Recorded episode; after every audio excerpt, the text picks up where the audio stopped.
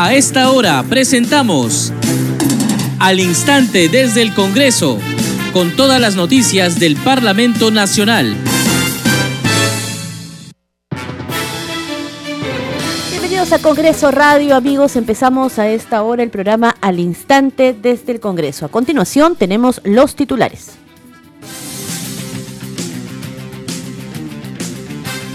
Hoy se instaló la Comisión Especial Multipartidaria de Seguimiento, Coordinación, Monitoreo y Fiscalización sobre los avances de los resultados de la prevención y control del cáncer.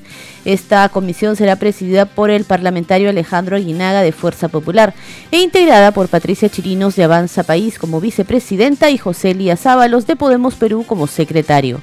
La primera vicepresidenta del Congreso, Marta Moyano, presentó el proyecto de ley que propone modificar la Ley 28.592 sobre el Plan Integral de Reparaciones con el fin de atender a más familias víctimas de terrorismo. Fue en el evento Justicia y Reconocimiento al que asistieron los ministros de Justicia Daniel Maurate y del Interior Vicente Romero, además de los integrantes de la Federación Nacional de Víctimas del Terrorismo. La Comisión Permanente del Congreso sesionará hoy a partir de las 3 de la tarde. En la agenda priorizada figura el proyecto que propone el saneamiento del límite entre los departamentos de Huancavelica y Lima, en el tramo comprendido desde el punto entre Lima, Huancavelica e Ica hasta el cumbre del cerro Huajanán.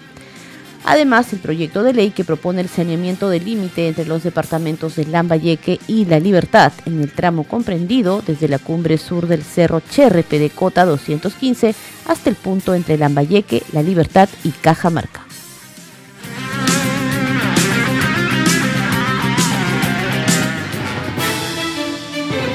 Estás escuchando al instante desde el Congreso. Vamos a desarrollar la información contándoles que hoy se instaló la Comisión Especial Multipartidaria de Seguimiento, Coordinación, Monitoreo y Fiscalización sobre los avances de los resultados de la prevención y control del cáncer. Esta comisión será presidida por el congresista Alejandro Aguinaga Recuenco de Fuerza Popular e integrada por Patricia Chirinos de Avanza País como vicepresidenta y José Elías Ábalos de Podemos Perú como secretario. El parlamentario José Cueto de Renovación Popular estuvo a cargo del acto de elección de la mesa directiva de este grupo de trabajo parlamentario. Señor presidente, han votado siete señores congresistas, todos a favor de la elección de la mesa directiva. Por ende, ha sido aprobada la propuesta por unanimidad. Muchas gracias. Habiéndose aprobado por unanimidad la lista propuesta en consecuencia, proclamo al congresista Alejandro Aguinaga Recuenco como presidente de la Comisión Especial Multipartidaria de Seguimiento, Coordinación, Monitoreo y Fiscalización sobre los avances de los resultados de la prevención y control del cáncer por el periodo de vigencia de esta comisión. A la congresista Patricia Chirino Venegas como su vicepresidenta y al congresista Elías Vara Meléndez como secretario respectivamente. Siendo las 10 horas con 25 minutos, declaro clausurado el presente acto electoral e invito al presidente de la comisión, congresista Alejandro Aguinar Recuenco, a asumir la dirección de la sesión conforme a sus atribuciones. Señor congresista, tiene usted el uso de la palabra. Por su parte, el presidente de la comisión, Alejandro Aguinaga, precisó que para el caso de prevención y tratamiento del cáncer hay un presupuesto de 1.048 millones de soles para el año fiscal 2023. Hoy estamos asumiendo una enorme responsabilidad. Trabajar en la tarea de seguimiento, coordinación, monitoreo y fiscalización sobre los avances de los resultados en la prevención y el control del cáncer. Estamos hablando de un presupuesto de 1.048 millones de soles para el año fiscal 2023 y adicionalmente, y ante la urgencia de mejorar la atención integral de cáncer, se ha dispuesto para este año un monto de 122 millones de soles para equipamiento, infraestructura, medicamentos y recursos humanos, los que han sido distribuidos en regiones y Lima Metropolitana. Nos toca a nosotros, queridos colegas, monitorear que este presupuesto se ejecute correctamente a favor de la prevención y del tratamiento del cáncer. Esto significa que nuestro trabajo será de trato directo para velar por el bienestar de estos pacientes que como todos sabemos, claman por una atención, claman por que sean asistidos tanto con medicamentos como en seguimiento. Permítame destacar este compromiso de todos ustedes.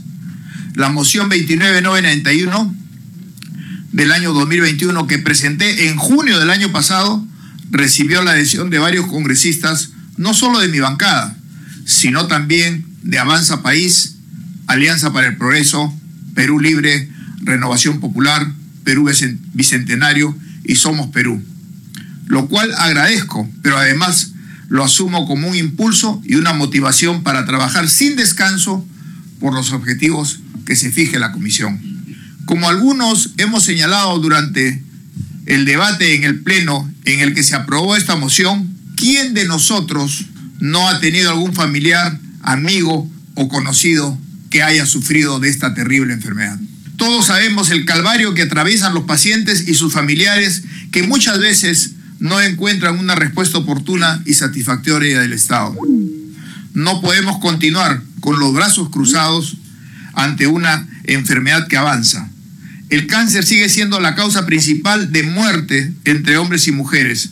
De acuerdo con los datos del Instituto Nacional de Enfermedades Neoplásicas, se estima que la incidencia anual del cáncer en el Perú es de 150 casos por cada 100.000 habitantes aproximadamente, lo que correspondería a 45.000 nuevos casos cada año. Vamos ahora con otras noticias. Les contamos que la Cancillería informó que el Perú asumirá la presidencia pro tempore de la Alianza del Pacífico este 1 de agosto, luego de una decisión consensuada que reafirma la importancia de preservar el bloque como un mecanismo de integración económica, comercial y de cooperación. En el Parlamento han habido reacciones respecto a este tema. Vamos a escuchar a continuación al congresista Jorge Montoya de Renovación Popular sería bueno analizarlas y que si son ciertas hay que modificar la norma en alguna forma para que no se vean afectadas las investigaciones. O sea, todo tiene capacidad, todo tiene modo de arreglarse. El tema de esto yo entiendo que es para acelerar los procesos y que no se espere eternamente para poder terminar un caso, sino que se dé la agilidad necesaria para hacerlo. O sea, en ese sentido estaría bien, pero si va a afectar algo hay que revisarlo y corregirlo. ¿No le parece preocupante la declaración de la procuradora? No, me parece que es una llamada alerta de algo que no se han dado cuenta. ¿Quiénes no se han dado cuenta? ¿Ellos o usted? Los que han legislado sobre este tema. No han visto casos específicos. Los congresistas, los que han legislado sobre este tema. Todo es perfectible. Y si hay un error de esa naturaleza hay que corregirlo. Entonces, ¿cree usted que hubo apresuramiento a la hora de aprobarlo? Yo no diría apresuramiento, sino la cantidad de proyectos de ley que se trabajan es altísima. Otro de los parlamentarios que también se pronunció respecto a este tema de la Alianza del Pacífico fue el parlamentario Alejandro Aguinaga de Fuerza Popular.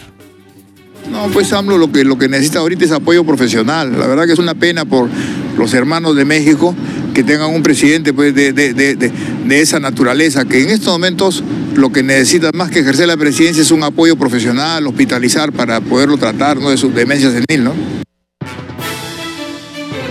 Seguimos con más información en el instante desde el Congreso. La primera vicepresidenta del Parlamento presentó el proyecto de ley que propone modificar la ley 28.592 sobre el plan integral de reparaciones con el fin de atender a más familias víctimas de terrorismo fue en el evento Justicia y Reconocimiento al que asistieron los ministros de Justicia Daniel Maurate y del Interior Vicente Romero, además de los integrantes de la Federación Nacional de Víctimas del Terrorismo. Vamos a escuchar parte de la presentación de esta iniciativa de ley a cargo de la vicepresidenta del Parlamento, Marta Moyano.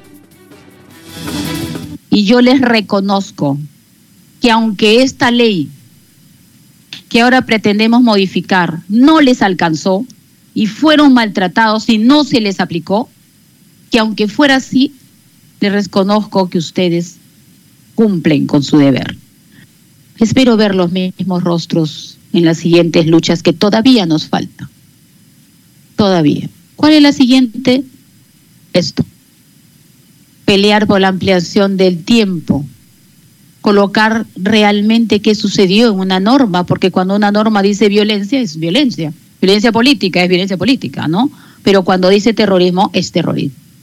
Lo que estamos planteando acá, y ustedes lo han leído, no solamente es, es poner esa frase, sino además ampliar el plazo de vigencia de la norma, el tiempo, del 2000, desde la 80, perdón, a la fecha, para incorporar a aquellas viudas que recientemente eh, habían, han perdido a sus, a sus esposos y que esta norma no les alcanza. Además, hemos incorporado temas de acceso a puestos de trabajo, además de vivienda, educación, salud, que ya la norma habla y que muchos no habían accedido. Hemos eh, incorporado acceso, promoción y facilitación a puestos de trabajo y cualquier otro programa que la Comisión Multisectorial pueda aprobar, es decir, el SEMAN.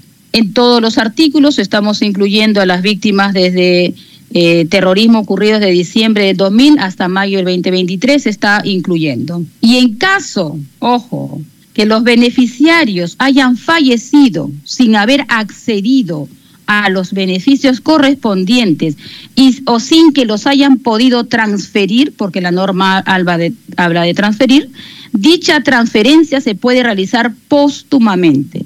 Eso lo tendrá que hacer esta comisión que acaba de juramentar junto con la SEMAN y establecerán algunos criterios de cómo se hace esa transferencia póstuma de repente al nieto, a uno de los nietos o a un hijo o a lo que fuera. Esa es la propuesta que estamos ampliando y para no ser más, eh, para ser simplemente explícitos, pero les vuelvo a repetir, no dejemos de lado la lucha que tiene que ver no solo con el reconocimiento, porque hay, muchos aquí no nos sido reconocidos y le digo al viceministro del Interior, aún no se ha terminado de reconocer a varias víctimas de policías que están en lista, que supuestamente tienen que cumplir algunos criterios o normas.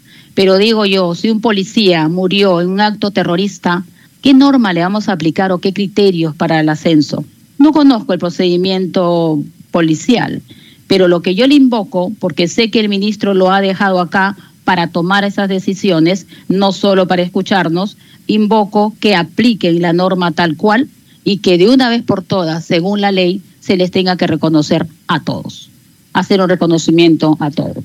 Al vice de justicia también hay órdenes que ustedes tienen que cumplir. Y lo que tenemos que hacer es, primero con esto, por supuesto, para ayudar, pero mientras tanto el Congreso debate este proyecto de ley y mientras tanto las familiares víctimas de terrorismo vienen a ayudar para que esto sea una realidad, por lo menos la ley vigente tiene que aplicarse. No permita, por favor, que funcionarios de la SEMAN ninguneen a las verdaderas víctimas de terrorismo. No lo permita. Ya hay indultados, señor, indultados de terrorismo que tienen 200 metros de terreno, ¿sabes? Porque la ley dice que hay que darle, pero no, pero dice a las víctimas del terrorismo. Bueno, ellos tienen 200 metros de terreno porque alguna orden les dieron al Estado para que además les hagan monumentos, les den terrenos de vivienda, les den becas y puedan estudiar, pero las verdaderas víctimas del terrorismo no. Y el Ministerio de Justicia, y no me refiero a este, el Ministerio de Justicia desde hace 20 años ha ninguneado a estas familias. Y entonces lo que estamos haciendo ahora es cambiar esa situación. No quitarles, bueno, el Estado se los dio, pero por lo menos atender a las familias que no tienen viviendas y que están peleando por eso. La ley lo dice, no están pidiendo que se los regalen, la ley lo dice. Y esperemos que eso se pueda cumplir. Seguimos con más información. La congresista Patricia Juárez Gallegos de Fuerza Popular presentó el proyecto de ley que penaliza la usura extorsiva del préstamo conocido como gota a gota. Escuchemos parte de la entrevista de nuestro compañero Eduardo Lindo. Este es un proyecto de ley que se ha trabajado aquí en mi despacho precisamente porque había un vacío, de acuerdo a lo que la propia policía en algunas reuniones que hemos tenido nos señalaba al momento de tipificar el delito, ¿no? O sea, lo tipificaban simplemente como usura común. Así que nosotros hemos eh, considerado luego de, los estudios correspondientes que debíamos de ampliar eh, una nueva modalidad delictiva extorsiva y la hemos denominado usura extorsiva y tiene algunas características. Por ejemplo, como bien usted lo ha señalado, estamos en el supuesto de que se, eh, se otorgan los créditos fácilmente porque muchas personas eh, no tienen capacidad o no tienen acceso al crédito y simplemente a través inclusive de una incursión en, la, en, alguna, eh, en alguna página web pueden inclusive acceder de esa manera rápida y sin ningún tipo de evaluación, ¿no? sacan del apuro rápidamente. Entonces salen del apuro rápidamente, las personas rápidamente obtienen el crédito y luego después el problema son las condiciones. Las condiciones son tasas de interés altísimas que van entre 100 y 500%. Y que prácticamente que quienes acceden están sujetos a pago de intereses más no del principal, ¿no? Y nunca terminan de pagar. Lo primero que se pagan son los intereses que son altísimos, altísimos, y luego su modalidad de cobranza es tal que inclusive en algún momento, frente a, a esta imposibilidad de muchas personas de pagar, ellos dan por terminado, digamos, eh, en ese momento el pago que se haya podido hacer y vuelven nuevamente a cero, ¿no? Como si la persona no hubiera pagado absolutamente nada. No reconocen lo aportado. Reconocen lo aportado y, donde entra la modalidad ya de agresión con, con, este, con armas de fuego, eh, la modalidad ya de en donde, eh, digamos, obligan a las personas a pagar, inclusive poniendo en riesgo o amenazando la vida de las personas, de sus familiares y su patrimonio. Ahora, congresista, esto tiene que ser severamente sancionado. ¿Cómo está planteando las sanciones en el proyecto de ley de su iniciativa? Sí, nosotros estamos considerando que esta figura de usura extorsiva debe ser penalizada con hasta 12 años de pena privativa de la libertad y en caso ocurriera la, digamos, la, cobranza a, a, través de estos métodos que hemos señalado, agresivos, con arma, en donde se ponga en riesgo, digamos, la vida de las personas, la pena es entre 20 y 30 años y en caso y a consecuencia de este tipo de cobranzas ocurriera la muerte de alguna persona, la cadena perpetua. Seguimos con más información. El congresista Jorge Luis Flores Ancachi presentó el proyecto de ley que prohíbe la discriminación por maternidad en el acceso a la educación superior y al empleo. Les contamos los detalles en el siguiente informe con la finalidad de que ninguna mujer madre debe sacrificar su desarrollo personal, su trabajo o estudios superiores por no tener opciones de cuidado de sus hijos e hijas, el congresista de la República, Jorge Luis Flores Ancachi, presentó el proyecto de ley que tiene por objeto prohibir la discriminación por maternidad e infancia en el acceso a educación superior y empleo. El texto califica como una práctica discriminatoria el no permitir el acceso de niños y niñas y adolescentes que se encuentren bajo cuidado de una persona adulta a espacios académicos de educación superior y a centros laborales. Cabe resaltar que el documento precisa que la iniciativa regula el ingreso extraordinario y no permanente de niños, niñas y adolescentes. Dicho proyecto busca modificar el artículo 2 de la ley número 26772 ley que dispone que las ofertas de empleo y acceso a medios de formación educativa no podrán contener requisitos que constituyan discriminación, anulación o alteración de igualdad de oportunidades o de trato. Finalmente, cabe destacar que con este proyecto, los empleadores están obligados a informar a sus trabajadores la política salarial del centro de trabajo. Se considera práctica discriminatoria brindar un trato salarial distinto a hombres y mujeres que cumplen los mismos requisitos de acceso al empleo y desempeñen las mismas labores. Continuamos, el congresista Alex Paredes brindó detalles de la ley 31.803 que impulsa la investigación y la inserción de los graduandos de universidades públicas y privadas en el mercado laboral. Aquí parte de la entrevista que venimos de universidad, ¿no? Eh, sabemos muy bien que en nuestros, después de nuestros estudios de pregrado y estando en ellos, siempre hemos tenido un curso referido al, al tema de tesis. Eh, algunos eh, da la autonomía de cada universidad, sus, sus propios estatutos que aprueban, ¿no? algunos mantienen dos años, tres años, ¿no? pero acá mínimamente se está planteando que sea en el último año un curso sobre este tema de trabajo de tesis. ¿no? Y también este, aparecen por ahí nuevos este, requisitos para que se pueda obtener este grado académico de bachiller. ¿no? Hay una disposición en esta nueva norma que es justamente que se va a extender lo que ya existía con la ley universitaria hasta el 31 de diciembre de este año.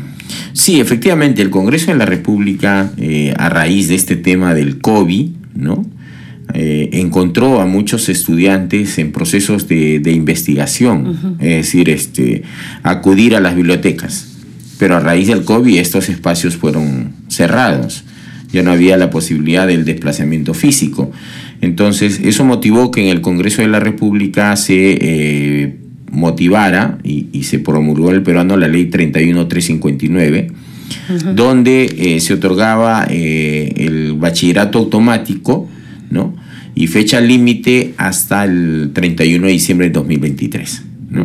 Eso finaliza este año. Esto ha sido ratificado en esta ley que se ha publicado en el Diario Oficial del Peruano y después se retomarán los procedimientos que se tenía para la obtención del grado de bachiller, que era con el tema de, un trabajo de investigación. Respecto al bachillerato, hay que explicar a la ciudadanía y a los jóvenes que por supuesto tienen mucha expectativa respecto a esta norma.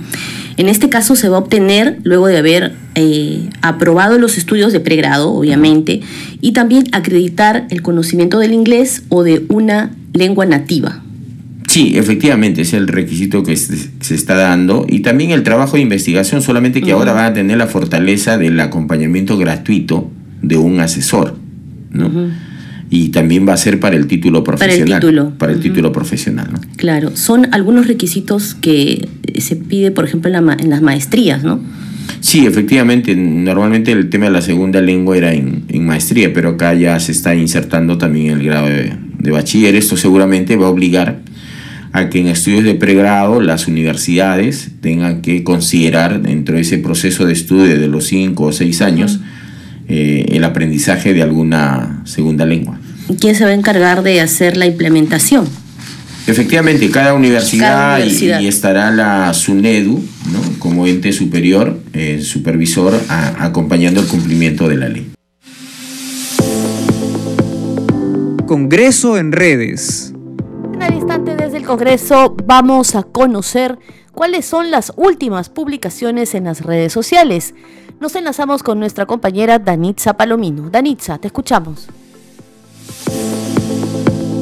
Muchas gracias, Perla. Vamos a dar cuenta de las publicaciones en redes sociales. Iniciamos con la cuenta del congresista José Cueto. Dice lo siguiente, hoy coordiné la instalación de la Comisión Especial Multipartidaria de Seguimiento, Coordinación, Monitoreo y Fiscalización sobre los avances de los resultados en la prevención y control del cáncer. Y acompaña esta publicación con fotografías de la sesión. Vamos con otra publicación, esta vez de la congresista Patricia Juárez. Dice, no permitamos los préstamos gota a gota he preparado un proyecto de ley que penaliza a los que promocionan y hacen cobranzas extorsivas con penas severísimas que van hasta la cadena perpetua. He hecho un vistazo al video de Patti Juárez en TikTok y adjuntan a esta publicación el video de la cuenta de TikTok. Vamos con otra publicación, esta vez del congresista Jorge Montoya. Dice, hemos presentado el proyecto de ley para crear un sistema previsional inclusivo para los trabajadores de la economía no formal. Es fundamental garantizar la protección social y la seguridad económica de todos los ciudadanos. Y finalmente, Perla, vamos con una publicación de la congresista Jessica Córdoba. Dice, hoy 28 de junio los peruanos celebramos el Día Nacional del Ceviche en homenaje a nuestro exquisito plato bandera y uno de los platos más emblemáticos de la gastronomía peruana en el mundo, declarado además como Patrimonio Cultural de la Nación por el Instituto Nacional de Cultura. Bien, hay que decir que se adjunta una fotografía de un delicioso plato de ceviche en esta publicación en Twitter. Bien, Perla, adelante con usted en estudios. Muchas gracias, Danitza Palomino. Recordar que en el Twitter nos encuentra como Congreso Radio y en el Facebook como Radio Congreso Perú. Vamos a continuar con más información. Les vamos a contar ahora que la congresista Adriana Tudela de Avanza País organizó la mesa de trabajo denominada Los procesos de contratación, ejecución de obras y resolución de controversias alrededor de la ley de contrataciones del Estado, su revisión y su posible modificación. A esta mesa de trabajo asistió el Contralor General de la República. Vamos a escuchar un extracto de esta sesión Desde la experiencia de cada uno de ustedes y en representación de cada uno de los sectores que eh, integran, eh, va a ser muy valioso poder escuchar sus aportes, sus comentarios, sus opiniones para poder llegar a una conclusión eh, que es, entiendo, la que podemos compartir todos, cómo mejoramos la capacidad y la calidad del gasto en inversión pública. De manera que logremos generar un impacto en la producción, en la competitividad del país. Es por eso que nos encontramos aquí y eh, entendemos que la solución no solamente va a pasar por la legislación, ¿no? sino que también eh, hay eh, un factor de gestión que es importantísimo que vayamos mejorando poco a poco y espero que esto pueda contribuir a cerrar la brecha de infraestructura que tenemos en el Perú. Así que sin más, les agradezco nuevamente su presencia y le doy la palabra al señor Contralor Nelson Shack. A ver, nos han, nos han pedido que por favor hagamos una breve presentación sobre, digamos, qué problemáticas vemos este, en la ley de contrataciones desde una perspectiva del control gubernamental, ¿no? Porque como ustedes saben, lo que nosotros hacemos es, a partir de las miles de auditorías que hacemos al año, miles de informes, etcétera, entonces eh, vemos en la vida práctica qué cosa es lo que no está funcionando. ¿no? Por ejemplo, este tema de las obras paralizadas, como bien decía la congresista Tudela, es una preocupación de la Contraloría que se ha materializado en que prácticamente nosotros somos la fuente oficial para decir cuándo la obra está paralizada o no, no. Cuando en realidad, como yo siempre he dicho, mis amigos del Ministerio de Economía y Finanzas, ¿no? mi ex casa, digamos, este, esa es una tarea de ellos. O sea, yo no tengo por qué estar diciendo cuándo las obras están paralizadas. Eso es una responsabilidad en realidad del sistema de InvierTP, ¿no? que debería asumir la preocupación de ver no solamente cuando suelta la plata y las reglas, sino qué está pasando con esa ejecución. ¿no? Pero para que tengan el dato, para redondear la, esta importante idea que mencionaba Adriana, al cierre del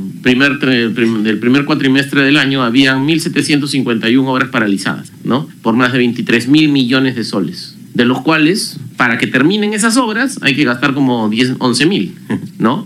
Y claro, tener la obra paralizada es el peor negocio que podemos tener, pues, ¿no? Porque, digamos, la finalidad pública de esa inversión no se concreta. Este programa se escucha en las regiones del país gracias a las siguientes emisoras.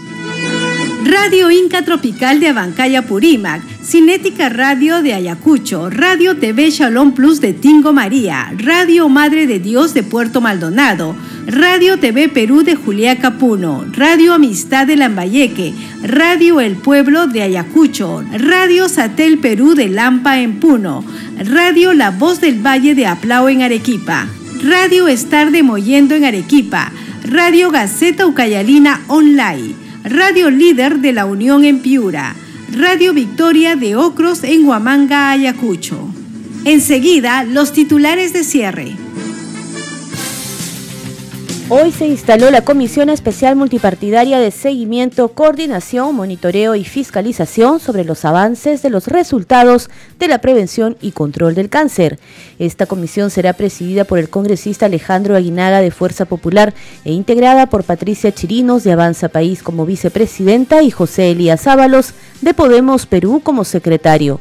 La primera vicepresidenta del Congreso, Marta Moyano, presentó el proyecto de ley que propone modificar la ley 28.592 sobre el Plan Integral de Reparaciones con el fin de atender a más familias víctimas de terrorismo.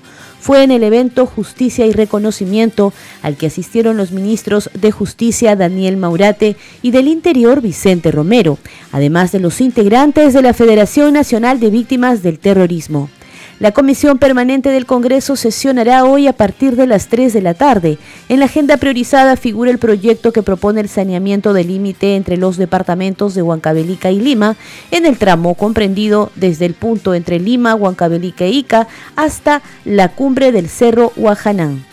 Además, el proyecto de ley que propone el saneamiento del límite entre los departamentos de Lambayeque y La Libertad en el tramo comprendido desde la cumbre sur del Cerro Cherrepe de Cota 215 hasta el punto entre Lambayeque, La Libertad y Cajamarca. Hasta aquí llegamos con esta edición de hoy de Al Instante desde el Congreso. Este programa también se transmite en las regiones del país gracias a Radio Mariela de Canta en Lima, Radio Sónica de Ayacucho, Radio Luz y Sonido de Huánuco, Radio Capullana de Sullán en Piura, Radio Sabor Mix 89.9 FM de Quillo Yungay en Ancash, Radio Estéreo 1 de Jauja, Radio Continental de Sicuani en el Cusco, Radio Acarí de Carabelí en Arequipa y Radio Máxima de Santa Rosa de Quibes. Nosotros nos encontramos el viernes con más noticias del Parlamento Nacional porque mañana jueves 29 de junio se conmemora la festividad católica de San Pedro y San Pablo y ha sido decretado feriado nacional para los trabajadores públicos y privados en el país. Nos encontramos el viernes entonces con más información del Congreso de la República. Permiso.